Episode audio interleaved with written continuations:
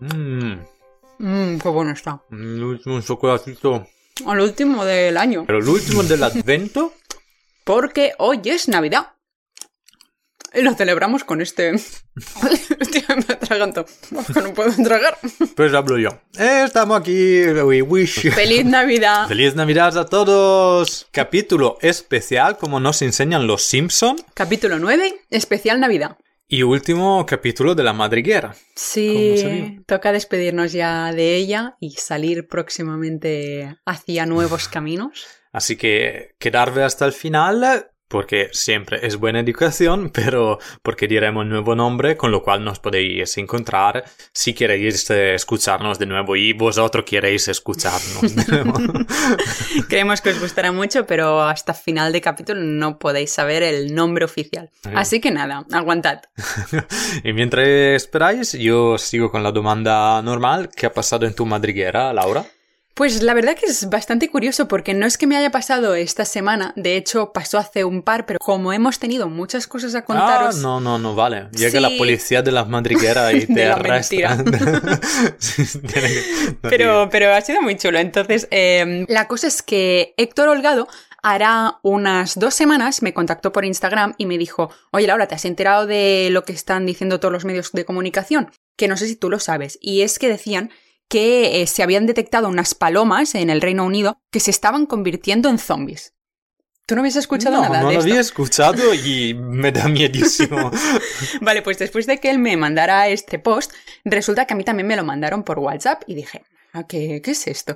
Investigué un poquito más y al final, al cabo de unos cuatro días o así, se descubrió que todo era un bulo, obviamente era una mentira, que los medios de comunicación habían malinterpretado, mal comunicado, bueno, estas cosas que se dan. Y, y mientras dice eso, yo bajo mi masa de protección anti-zombie. Porque las la palomas también llegan aquí. Y la cosa es que, bueno, que había, habían hecho que cundiera el pánico en todos sitios, en todas las comunidades que más mm, son habitadas por, por palomas, pero que no panda el cúnico, porque en realidad de lo que se trata es de un virus aviar que se llama paramixovirus, que hacía que estas palomas presentaran unos movimientos erráticos por síntomas nerviosos, de forma que retorcían el cuello y perdían el equilibrio. Entonces, claro, parecían, Ah, vale. parecían como zombies en realidad, que Claro. estuvieran muriendo y que renacieran de forma muy Madre extraña. mía. Y este virus ya se conoce desde hace tiempo porque es la conocida enfermedad de Newcastle que hace que se produzcan estos síntomas al final en la cabeza, ¿vale? Es todo neuronal en estos, en estos bichos.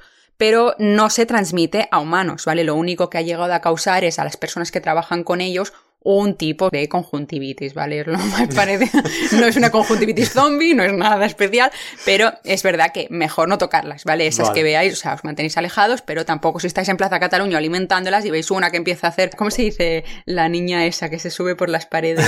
Lo de los El exorcista, exacto. Pues si veis una paloma así, la podéis seguir alimentando, pobrecita, porque está fatal del coco, pero no os va a transmitir nada. Bueno, yo no la alimentaría y me alejaría muy rápidamente de eso, la Sagrada Familia o algún sitio sagrado así. Pero bueno. Pero bueno, gracias Héctor por haberme pasado este link y lo siento por no haberlo pasado antes. Quizá ahora ya sabéis todos de que se trataba de un virus, pero era muy interesante y quería, quería comentároslo. Bueno, muy, muy interesante, de verdad. Y también mi anécdota de, de mi madriguera está... Nadie te ha preguntado. Oh, bueno, quiero seguir. ¿Qué ha pasado en tu madriguera? Pues ahora no quiero contarlo. no, vale. Eh, bueno, en la, en la última semana no ha pasado tantas cosas, pero no, no muchísimo. Hemos construido un árbol de Navidad y bla, bla, bla. Pero la cosa más interesante eh, que he encontrado es stata una noticia, yo también en internet, que es stata la, no la descubierta, pero el estudio de un meteorite que se llama el meteorite de El Ali, que fue descubierto en Somalia y como siempre, las poblaciones que vivían ahí ya sabían que existía porque eso meteorite estaba en los cuentos, en las leyendas, y pero fue descubierto de los científicos que estaban buscando llamas blue azules. Y nada, em- es un meteorite muy grande y han empezado a estudiarlo algunos trozos y resulta que en el 2022, así que muy reciente, los científicos de la University of Alberta Ujú. han descubierto dentro de este meteorito dos... eh, Aliens. no, dos, no, dos minerales que de momento estaban solo creados químicamente en laboratorio. ¿Es el de Superman? No. No, no, Ah. no es kriptonite ni adamantio. Se, son eh, el alite y el knaston. Bueno, son dos nombres impronunciables. Y han descubierto un otro mineral que aún no está conocido por la ciencia. Así que, no. Wow, Eso está qué chulo. chulo. ¿Pero son elementos de la tabla periódica o son minerales de por sí? Eh, no, minerales. Ah, vale, que no vamos a minerales añadir nada de momento. No, de momento no. Pero claro, es un mineral que no estaba Qué aún chulo. conocido. Qué bonito. ¿Son así de colores guays o...? No, son como hierro, son Ah, vale. cosas así, Vale, grises. Bueno, bueno, está bien. Está bien, está bien. Y siguiendo con cosas de que ha pasado, que el, el pasado episodio con Jordina no lo hemos hecho, era leer los comentarios que nos habían dejado. Correcto. Eh, así que empiezo yo, como había anticipado. Laura Sánchez ha llegado en nuestro Instagram a comentarnos sobre los pulpos y nos escribe, lo más increíble de todo el tema del camuflaje en los pulpos es que solo tienen un tipo de fotorreceptor para el color, por lo que, en teoría, no ven los colores. Digo en teoría porque tienen otro tipo de armamento en cuanto a visión se refiere, y es que poseen proteínas fotorreceptoras en la piel. Aún están estudiando cómo funciona este tipo de mecanismo para ver los colores. Y Muy esto chulo. no lo sabía, muy chulo. Qué guay. Siempre mm, sostiene la tesis que los pulpos son alienas entre Bueno, nosotros. no sé si fuiste tú que se había descubierto, bueno, eh, lo, lo leí en algún sitio de que se había descubierto el por qué los pulpos son tan listos y es porque tenían algunos mecanismos iguales de su cerebro al nuestro. No recuerdo exactamente cómo era. Eh, la- sí, no, sí, había leído algo que también decía que el secreto estaba en eh, no en el cerebro en sí mismo, pero en particelas del cerebro que no tienen mucha. Vale. Eh, algo así. Vale, bueno, otra cosa más a añadir y que Laura va a volver a, a- a corregirnos. Exacto. Gracias, por favor. La madriguera, siempre acurados en las informaciones. Vale. Y seguimos con la siguiente información que nos ha dado también David MS Foto, que nos comentó sobre el mimetismo del tigre cuando habíamos hecho un post sobre su camuflaje, donde dice, en cambio las aves tienen visión tetracromática, por eso no somos capaces de percibir su auténtica belleza. Y tiene toda la razón y lo vamos a explicar próximamente en la nueva temporada, en un capítulo donde hablaremos de los cinco sentidos, porque las aves pueden ver muchos más colores de los que nosotros somos capaces. Así que pronto vais a saber más. Y hoy, en honor a este día tan especial en el que toca disfrutar de nuestros seres queridos y esperar que Papá Noel haya llegado a nuestras casas esta noche y nos haya dejado alguna cosita bajo la chimenea, toca hablar de regalos. Ba- bajo el árbol. No ¿Y en la chimenea? cima. Bueno, no, es porque si no lo quemas. ¿Por qué crees que Papá Noel dicen que es un mago? ¿Por qué se traslada de chimenea Sí, en pero chimenea y no, baja? no deja las cosas en la chimenea. Bueno, no dejas el fuego tampoco abierto, así que vale, claro, no. Corriendo a apagar el fuego. Vale, baja por la chimenea. y los deja bajo el árbol, lo siento, me he equivocado. Es que yo no tengo ni chimenea ni árbol porque tengo gatos, Oh, entonces no. los míos se dejan sobre la mesa. Ah, pues eso bajo los gatos. Habría hecho... El caga tío, gatil, y pegan al gato. No, pobre. Pobre gato. Bueno, como hoy estamos grabando desde mi casita, desde Barcelona, quiero desear bon Nadal a tothom. Eh, aprovecho para decir que nos hemos colado en una casa totalmente elegida al azar y hemos conocido a dos espontáneos que se han prestado a colaborar con nuestra investigación sobre los regalos. Así que, hola señora, buenos días. Hola, buenos días. Tenemos una pregunta para usted. ¿Se podría presentar y respondernos a si usted ha regalado comida a su marido? Pues soy Zoe Madison y la pregunta es positiva, puesto que hay un turrón que han hecho sin conservantes y es una novedad. Entonces hice cola lo suficiente como para comprárselo a mi marido porque es un goloso. Porque se cuida, pero si no, sí que sería gordo. Muchas gracias por su respuesta y usted entonces entiendo que es su marido, ¿no? Pues sí, resulta que soy su marido, soy Nanu San, el marido de Zoe Madison. ¿Y cuál era la pregunta? No se la he hecho. vale, mi pregunta es si el obsequio que usted le ha dado a su mujer acaso estaba envuelto de alguna forma específica. No, de ninguna forma específica. Yo es vuelta y vuelta y celo, ya está. Muchas gracias por su colaboración. De nada, a mandar. ¿Quieres Ah, saludar? Sí, quisiera aprovechar este, ¿cómo se llama esto? Un podcast, ¿no? Sí. Este podcast tan importante y que tiene tanta difusión para saludar a todos los amigos míos que me están escuchando, que están alrededor de todo el mundo. Se da cuenta que va a ser usted famoso. Sí, ya he abierto la cuenta para ir ingresando el dinero. Muy bien, bien hecho. Gracias por su amabilidad. Y aquí estamos. ¡Visca el Barça! Estás tonto, ¿eh? Mira. que- Parece que alguien está feliz por los mundiales. Después de lo que muchos de vosotros ya habréis intuido, lo que ha sido el cameo de mis progenitores en el postcat, os debo confesar que cualquiera de las respuestas que llegaréis a escuchar no tendría nada que ver con los regalos que muchos animales eligen para sus parejas. Porque los regalos no son exclusivos de los humanos. En el reino animal existen muchísimos seres que dan regalos a sus parejas durante el cortejo o durante el apareamiento. Estos regalos son llamados obsequios nupciales y hoy hablaremos de ellos. Sí, porque en realidad, desafortunadamente, por la reputación de nosotros chicos, muchos de los regalos que hacen en el mundo real son hechos desde los machos para llegar en tercera base con, la- con las señoras. Es verdad.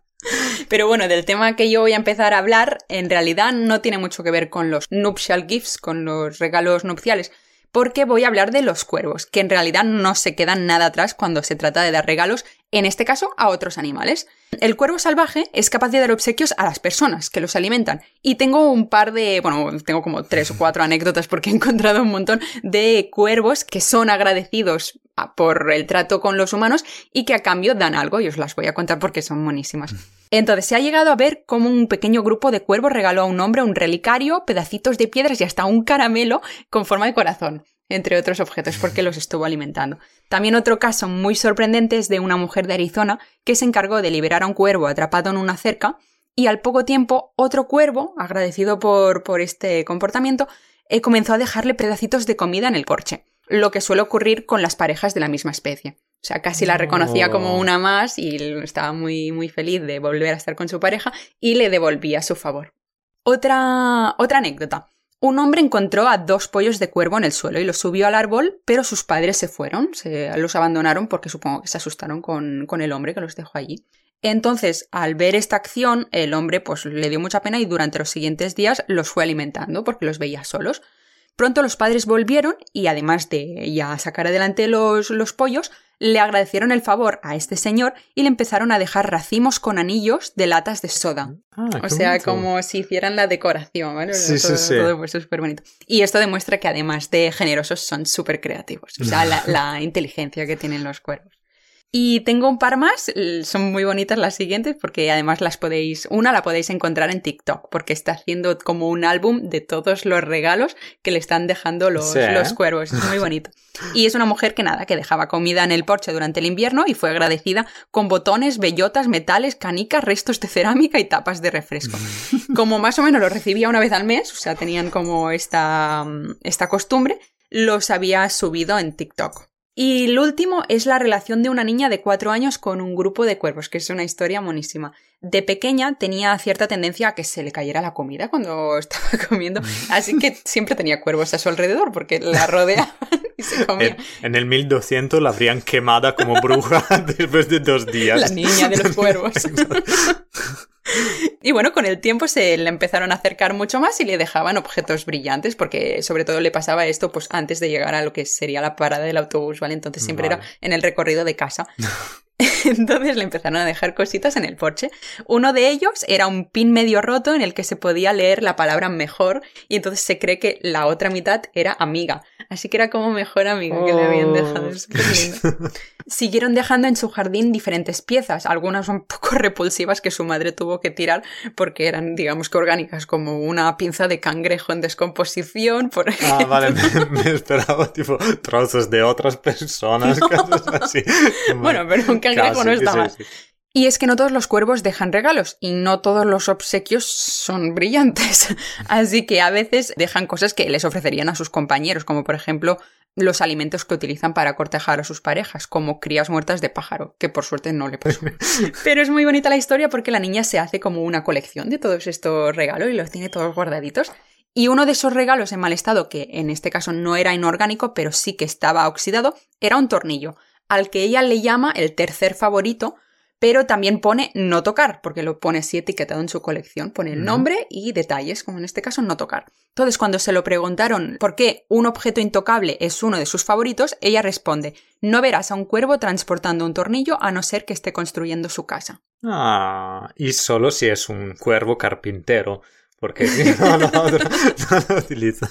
Pero es muy bonito porque es verdad que no sería una cosa normal que No, hace un cuervo. nada. Entonces, claro, es, lo tiene como el de los mejores suyos. Qué bonito. Pues ahora empiezo a odiar todos los cuervos más porque son unos años que cebamos los pájaros y ninguno nunca Nos nos ha traído nada. Pero es verdad que yo lo hablaba el otro día con Francesco. Le dije, voy a empezar a alimentar los cuervos. Que es verdad que ya lo hacemos, pero lo hacemos, digamos No que nos- voluntariamente. exacto, nos roban la comida. Entonces, como tenemos un par de cuervos grandes y también unas cornejas aquí, le dije, yo voy a empezar a dejar cacahuetes. Problema, cacahuetes son súper caros aquí en Noruega. Medio sueldo se nos irían cacahuetes. Pero yo quiero intentarlo este, este invierno marzo. Vale, sí. Bueno, lo peor que llega sea un trozo de cangrejo. Lo mejor de la plata. Así que va bien, va bien, va bien. He intentado. Y claro, esta niña tiene una madre. Entonces, esta madre... Muchas niñas, afortunadamente. Cállate. Su madre fotografía a los cuervos con regularidad y anota su comportamiento e interacciones. Y el regalo más increíble que ha recibido de ellos, porque obviamente la madre también recoge las cosas que le dejan a la niña y se las Son toma como para 50 ella. euros que no le ha dado la niña. 50 monedas, porque brilla.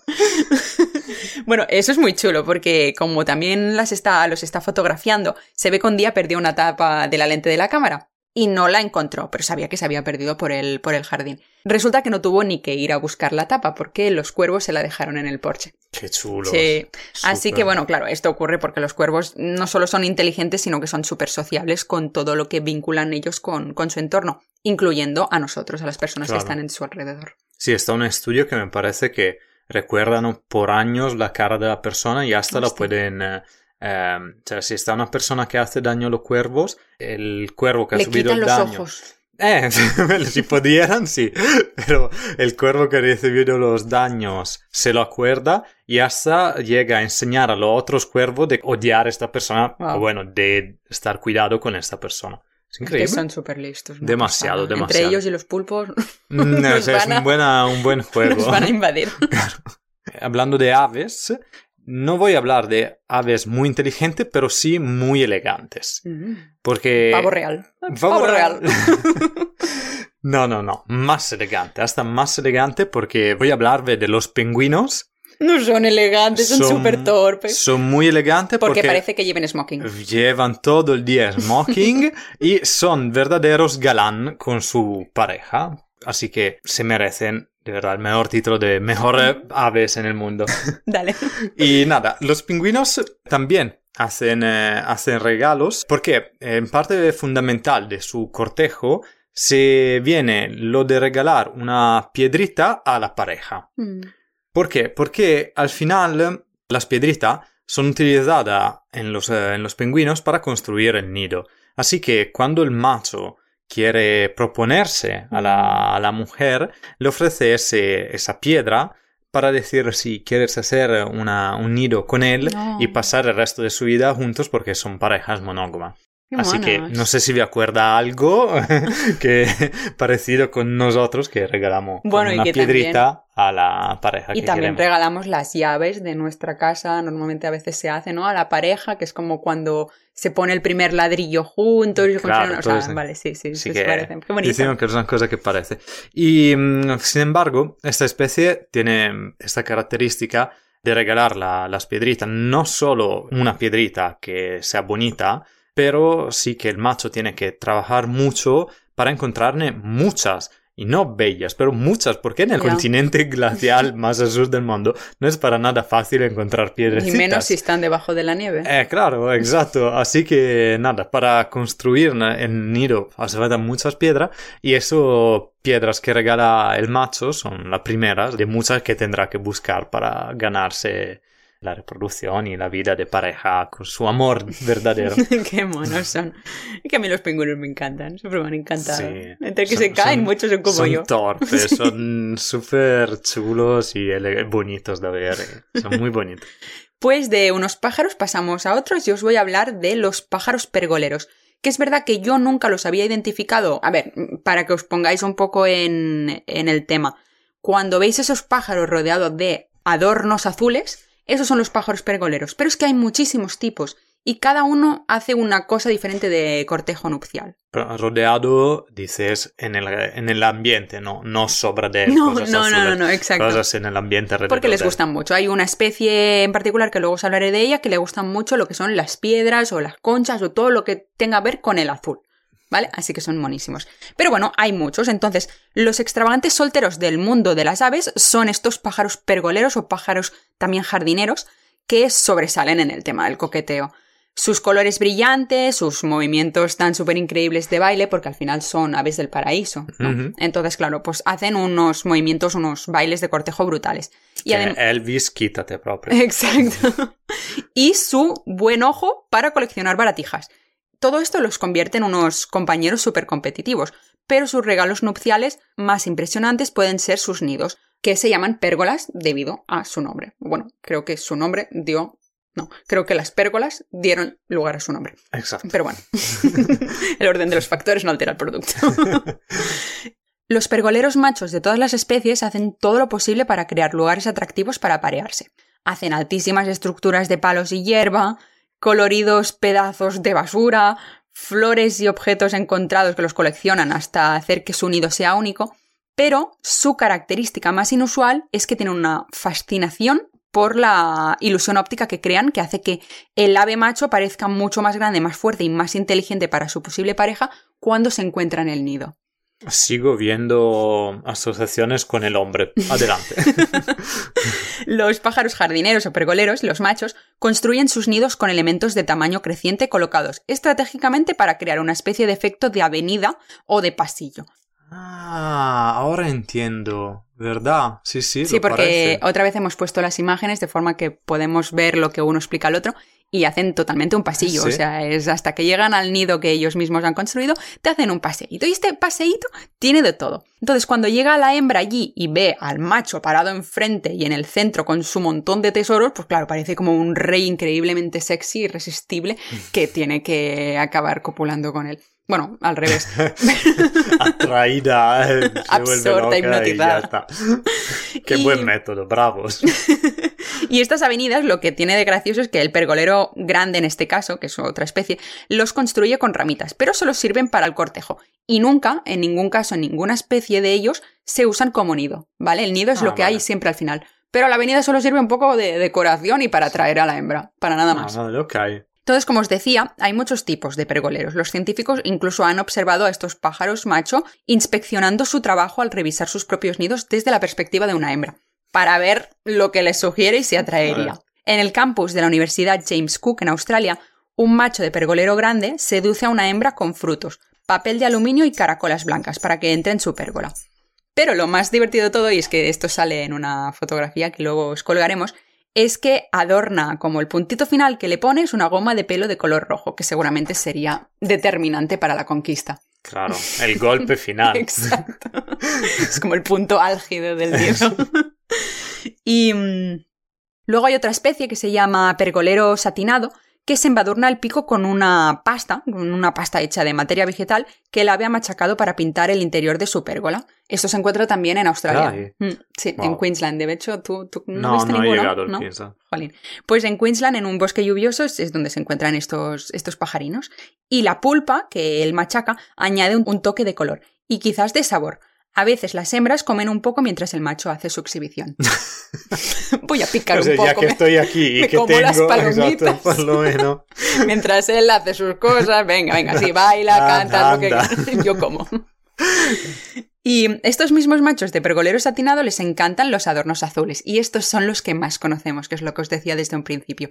Les gustan tanto estos adornos azules por la forma que tienen, pero sobre todo por el color, que contrasta muchísimo con el color marrón de las ramitas. Entonces llama muchísimo más la atención. Además de lo que hemos dicho a principio de capítulo, que los pájaros ven muchos más colores de lo que estamos acostumbrados tanto nosotros como con, con el resto de animales. En otra de estas fotos que me salieron cuando estuve investigando, este pergolero satinado acicalaba, o sea, ponía también el toque final con una pluma de loro. Están todos los loros alrededor sin. Se Joder, otro, otro nido. pergolero.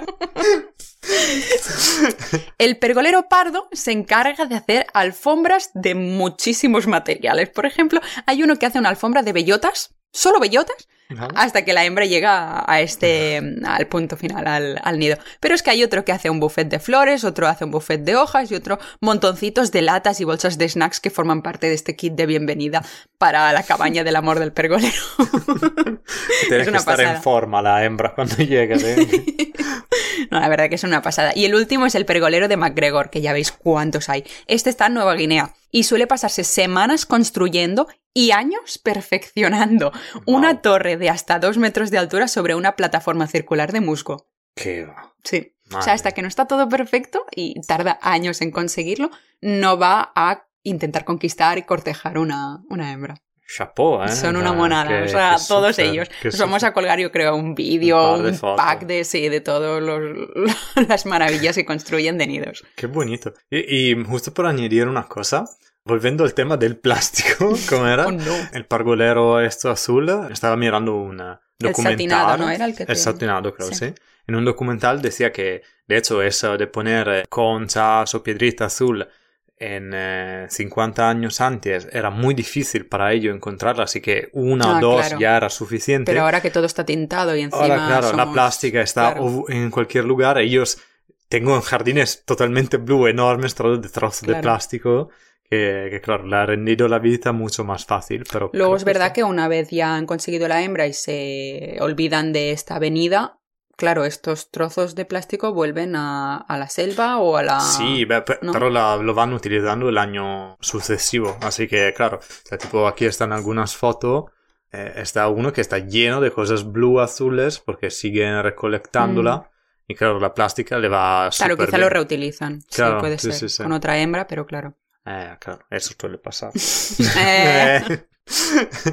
bueno, y siguió con los aves, porque está un otro, un otro ave que hace regalo a la pareja, pero no son tan monos. Ay. Y estoy hablando del alcadón norteño. Ah, vale. vale. Que por Ya. cuanto el, eh, el ave es muy bonito, no se puede decir que es un ave no, feo, son preciosos.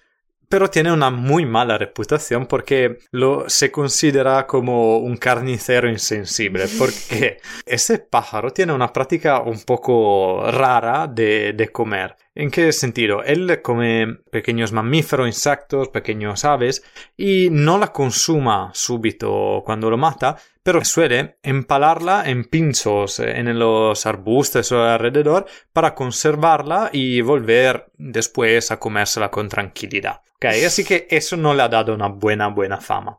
¿Y qué pasa? Cuando llega la época del apareamiento, el macho, a la vez de ponerlo toda esta presa en un luego tranquilo y escondido, lo va a poner en un punto bien evidente de, de un césped que suele ser cerca de un área donde está una hembra, para poner todo ahí en bella mostra.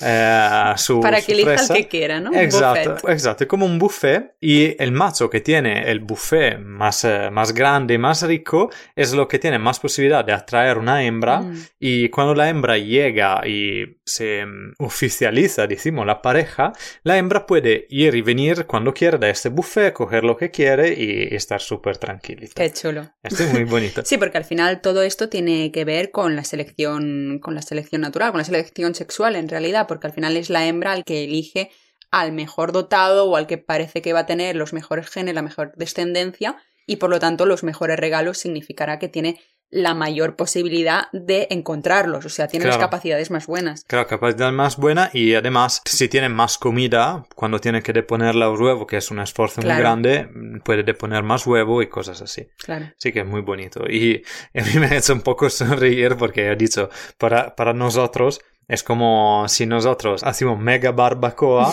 en el jardín y casualmente, casualmente todas las mesas están eh, muy cercas a la parte del jardín eh, que confina con nuestra vecina que está muy guapa y nosotros ponemos todo ahí y hacemos finta de nada, ¿eh? pero, pero los hombres no lo hacen. ¿eh? Pero la vecina también no- tiene su propia barbacoa y ya no hace ni caso. Claro. Muy chulo, muy guay. Pues bueno, unos construyen la casa, como yo he hablado antes de los pergoleros, y otros preparan la cita. En este caso os hablo de una especie de pez globo que se llama tamboril de puntos blancos, también conocido como botete pintado, que es súper mona, me gusta mucho, o pez globo de puntos blancos, que es más fácil, Más, sí, que se encuentran todos en el Océano Pacífico. Los peces globos en general no muestran dimorfismo sexual, pero sí rituales de cortejo diferentes. En estos de los que os hablo, el macho construye torres circulares en los fondos acuáticos con la finalidad de atraer a la hembra y hacerle entender que pueden ofrecer un medio seguro para la puesta de huevos. Construyen elaboradas estructuras en la arena del lecho marino para atraer estas parejas. Estos peces pasan hasta seis semanas construyendo elegantes patrones de surcos y crestas, o sea, de formas en la arena, similares a mandalas, ¿vale? O sea, son un poco Ah, hippies. vale, son estos. Vale, vale, vale. Son peces hippies. He entendido cuáles son. Y estos, estas formas que hacen reducen la velocidad de la corriente del agua, indicando a la hembra que es un lugar seguro donde poner los huevos. Lo que pasa es que este sitio no se va a utilizar en un futuro para, para anidar, ya que nunca reutilizan estos nidos, sino que prefieren construir otros nuevos cuando planean aparearse. De todas formas, los machos más exigentes incluso decoran estos nidos de amor, que llegan a tener hasta 20 veces su tamaño, con erizos y conchas marinas. Así que... Súper decorados. Sí, son muy monos. Qué bonito. Y nada, era una curiosidad rápida de, de estos pececitos, Es pero me encantó. Sí, eso de verdad cuando lo había escuchado en un podcast y es ¿En la muy madriguera? No, en otro. en otro que no diremos cuál es. no, es un podcast italiano. Y comentaban que también, además, eh, que por hacer el mandala, Ujú. al ese pez le hace falta mucho tiempo, así que si el macho ha conseguido dibujar un mandala bien, significa que ha estado también muy hábil para construirlo y no hacerse comer mientras lo Ah, hacía. Así claro. que la hembra Ostras. también eh, lo, lo eligen Bueno, que si porque no se hinchan. ¿no? y así nadie los come. bueno, bueno, pero los delfines, Ay, de lo cual no. voy a hablar, Ay, no. podrían jugar con ellos, Claro, así que no va bien, porque los delfines juegan con, eh, con los, eh, con los pez globo. Mientras violan a otros mientras delfines. violan orgias enormes. Así que nada, estas personas horribles que son los delfines son mi próximo argumento. Y no son personas, son cetáceos. son mi próximo argumento. ¿Por qué? Porque es correcto también romper algunas lanzas en su favor. Ujú. ¿Vale? Porque está una- un género de delfinos que es el delfín giboso, que él también suele dar regalos a la delfina, a su, a su querida, pero no ha elegido un buen regalo porque le va a elegir esponjas. Y cualquier mona, mujer sí, creo que no, no le encantaría. Bueno, sí que yo te regalé una esponja Es verdad. y nunca la has usado. y Tenía la forma de Iron Man. Era súper linda. Ya sería mejor de la que regalan los delfines. Pero... Qué bonitos los estoy viendo ahora en la foto. Sí, son súper monos porque al final la llevan a la hembra y lo llevan en el pico casi fuera Parece un payaso. Un payasito, exacto, son muy divertidos. ¿Y por qué una esponja? No solo porque es hermosa como Para que se limpien. Sucios. Sucias. no, ah, también no, pero porque las esponjas en el fondal marino no son fáciles de Mm. rescatar. ¿En qué sentido? Son muy enganchadas al fundal, así que hace falta una cierta fuerza Mm, para, claro. para, eh, quitarla. Y también eh, las esponjas suelen dejar en el agua una sustancia tóxica que puede afectar los delfines. Así que Los solo... droga. Eh, no, es una toxina, no creo que los droga Ah, no lo como lo pasa- drogar. No, no, no. El delfín no le gusta esto, Ah, así podría dañarlo. Así que solo un, un delfín muy inteligente puede Ujú. sacarla sin que le haga daño. Vale. Así que por eso van a regalar esta esponja que pero parece que igualmente las mujeres no es que la aprecian mucho porque Dicen, vale, la- vale, ellas- déjalo sobre la mesa. Luego me ahí y encargo. después lo miro. Luego lo limpio. Entonces eh, es como una prueba de aptitud, ¿no? Una prueba de amor verdadero, amor Sí, eterno. exacto, exacto. Es como una prueba de Que demostrarte, que mira puede- qué bravo claro. que soy, pero bo, la- la- las mujeres, yo creo que lo miran y dicen, bueno, lo puedo hacer yo también, no me parece para tanto, y, y bueno, lo hace recepta para Que yo lo hago en dos segundos. Mientras plancho y doblo las cosas, así que anda. ya podrías hacerte un poco. Exacto. Qué chulo, muy bonito. Que también os colgaremos una foto. Y ya mm, creo que es mi último tema. ¿A ti te queda uno? también, sí. ¿Ya has acabado? los últimos. Vale, pues voy con el último. Hablo de las luciérnagas, que son estos coleópteros de culo luminoso, que cada vez se ven menos, la verdad, porque es Ya, muy pobres. difícil, sí, con la contaminación que tenemos, bueno, les cuesta mucho sobrevivir y cada vez se están viendo menos en nuestros bosques. Así que si habéis tenido nunca la oportunidad de verlos, chapó, porque uf, no creo que los volvéis a ver. Maravilla. Lo siento. Pues estos bichos, porque son bichos, Como todos los otros. Estaba en un podcast que hablaba de animales, Lau. Resulta que muestran un patrón súper bonito de cortejo nupcial porque lo hacen en grupo. Cerca del 1% de las especies de luciérnagas tiene un prende y apaga coreografiado, en este caso de los machos, en un espacio amplio del bosque, donde se sincronizan y emiten su luz al mismo tiempo para que las hembras los puedan encontrar. O sea, es una forma de cortejo nupcial grupal en la que pues encienden, apagan, encienden, apagan. Es muy chulo y es por eso que os decía que si habéis tenido la oportunidad de verlo, jolín, casi Ya, me dais envidia. bonito. Y Nunca lo has visto. he visto una individual que me enseñaron una vez cuando era muy pequeñita, pero uf, Uh, no, no, en bueno. Barcelona no es que haya muchas. Cuando vienes de mi pueblo en verano, tenemos que ir a Vale, buscarla. Se quedan un poquito aún. Pues te va a sorprender porque resulta que además de hacer estos, estos bailes en grupo, tienen una forma de presentar el regalo muy chulo. Y es que lo hacen con los espermatóforos, que como dijimos en el hace un par. Su regalo sería su...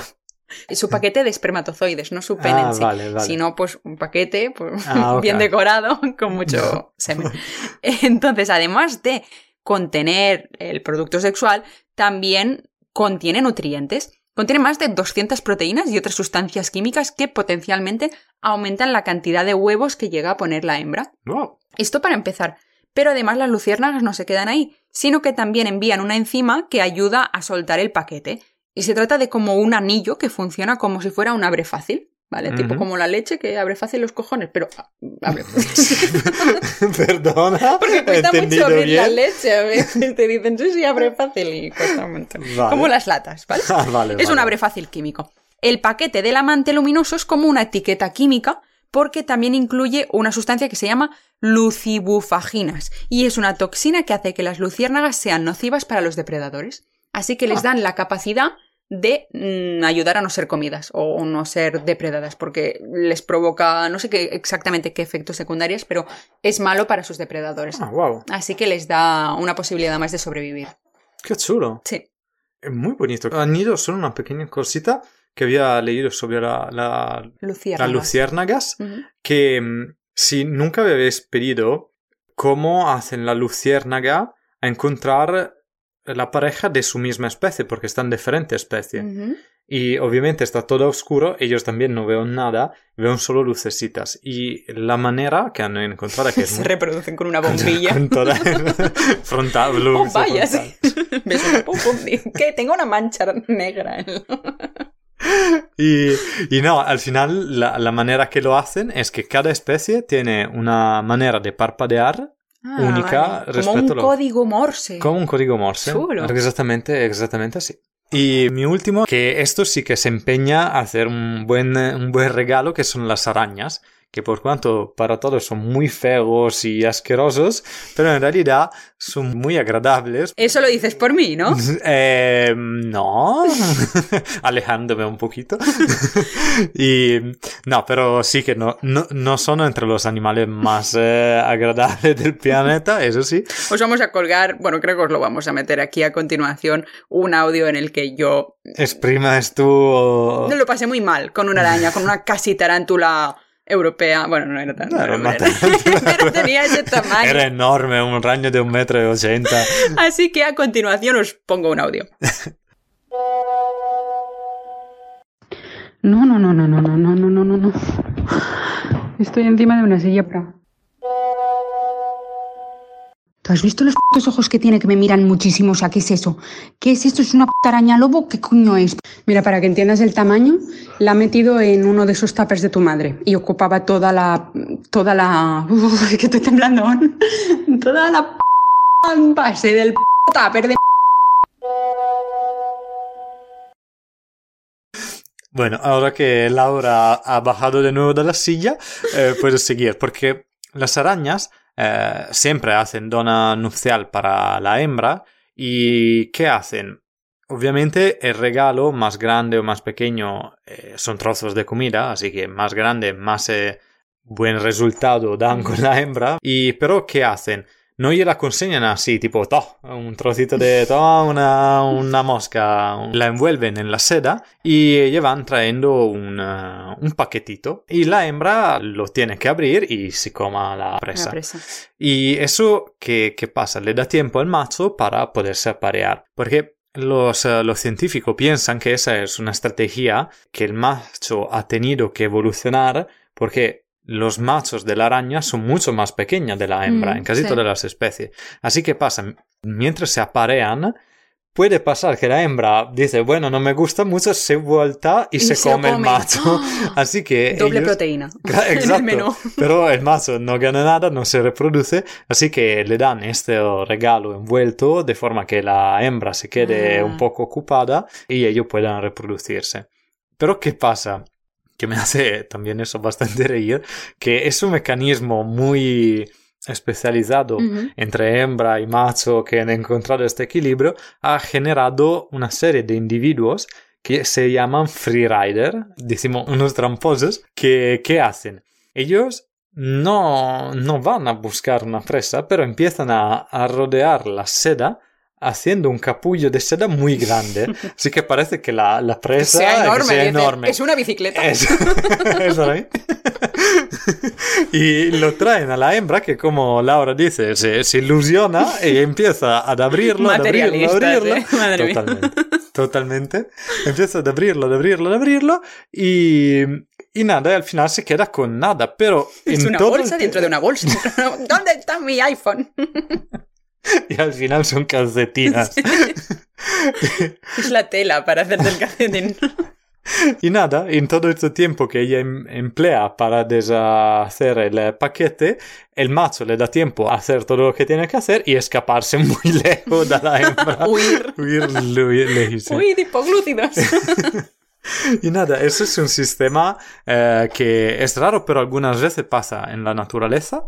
Y es verdad que por cuanto sea todo el beneficio de los machos, y uno diría, bueno, ¿por qué no lo hacen todos? Porque la naturaleza es sabia y así que tiende a parar ese comportamiento con mecanismos secundarios como reguladores sociales y cosas Ujú. así. Es un poco como para nosotros quien no paga la- los impuestos. Vale. O sea, alguien no lo hace, pero todo lo hacemos no porque somos tontos, pero porque está todo un mecanismo que va a- más allá de nosotros mismo pensiero que no nos lo regula. Igual en las arañas. Qué chulo. Muy bonito. bonito. Bueno, pues con esto terminamos el capítulo de hoy. Sí.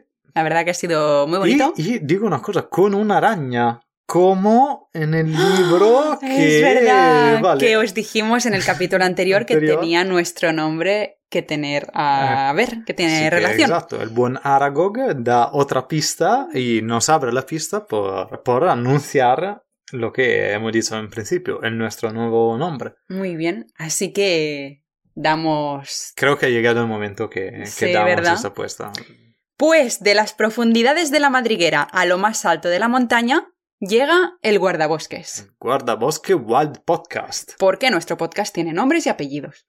Y así nos podéis encontrar cuando empiece el nuevo año, porque el 1 de enero ya tendremos nuestro nuevo nombre, nuestro guardabosques. Exacto, ya oficializamos el fin de la madriguera y con el nuevo año los próximos capítulos serán bajo el nombre del guardabosque, bajo el mismo estilo, siempre con esos dos tontos aquí a, a charlar con huésped, con muchas novedades, pero con nuevo nombre. Aprenderos el nuevo nombre porque lo vamos a dejar 3-4 días aún con la madriguera, pero para el 27-28 ya no nos vais a encontrar si buscáis la madriguera, porque lo vamos a cambiar todo, absolutamente todo. Ya tenemos la web, el nombre de Instagram también en 2-3-4 días lo vamos a cambiar, vamos a hacer una publicación oficial para los que aún no nos hayáis escuchado, tenéis un par de días. Y nada, nos vemos por año nuevo con el nuevo capítulo del guardabosques. Con el capítulo 10. Pues eh, encantado de haber hecho esos seis meses, cinco o seis meses juntos. Ha sido un placer ser vuestra madriguera. Sí, espero que me habéis encontrado bien en esa pequeña eh, cueva, pero ahora nos espera el bosque, que es nuestra nueva casita más grande, para todos los que quieran entrar. Cabéis todos, os invitamos a una taza de té calentito. Y bueno, no, feliz Navidad, feliz Año Nuevo y... Y que seáis muy felices, a comerse todas A las com- uvas y a empezar bien el y año. a comer perdices. ¿vale? Y a empezar bien el año, y si puede ser con nosotros. Sí, un abrazo enorme, disfrutarlo con vuestra familia, vuestros amigos y pasarlo bien. Hasta pronto. Chao. Nos saluda.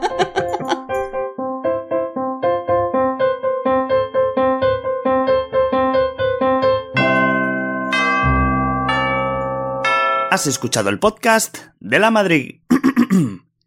el guardabosques. Recuerda que puedes encontrarnos en Spotify, Evox, Apple Podcast y Spreaker. Para más información visita nuestra web elguardabosqueswildpodcast.com y no dudes en dejar un comentario en nuestro perfil de Instagram elguardabosques.wildpodcast. Guárdanos en tu lista para no perderte ningún capítulo y no dudes en compartir tu opinión en las redes o vía lechuza. Y pues nada, el tiempo de salir de la madriguera, ¿sí? Nos vamos, ¿no? Adiós. Está destrozando la madriguera. ¡Roto la madriguera!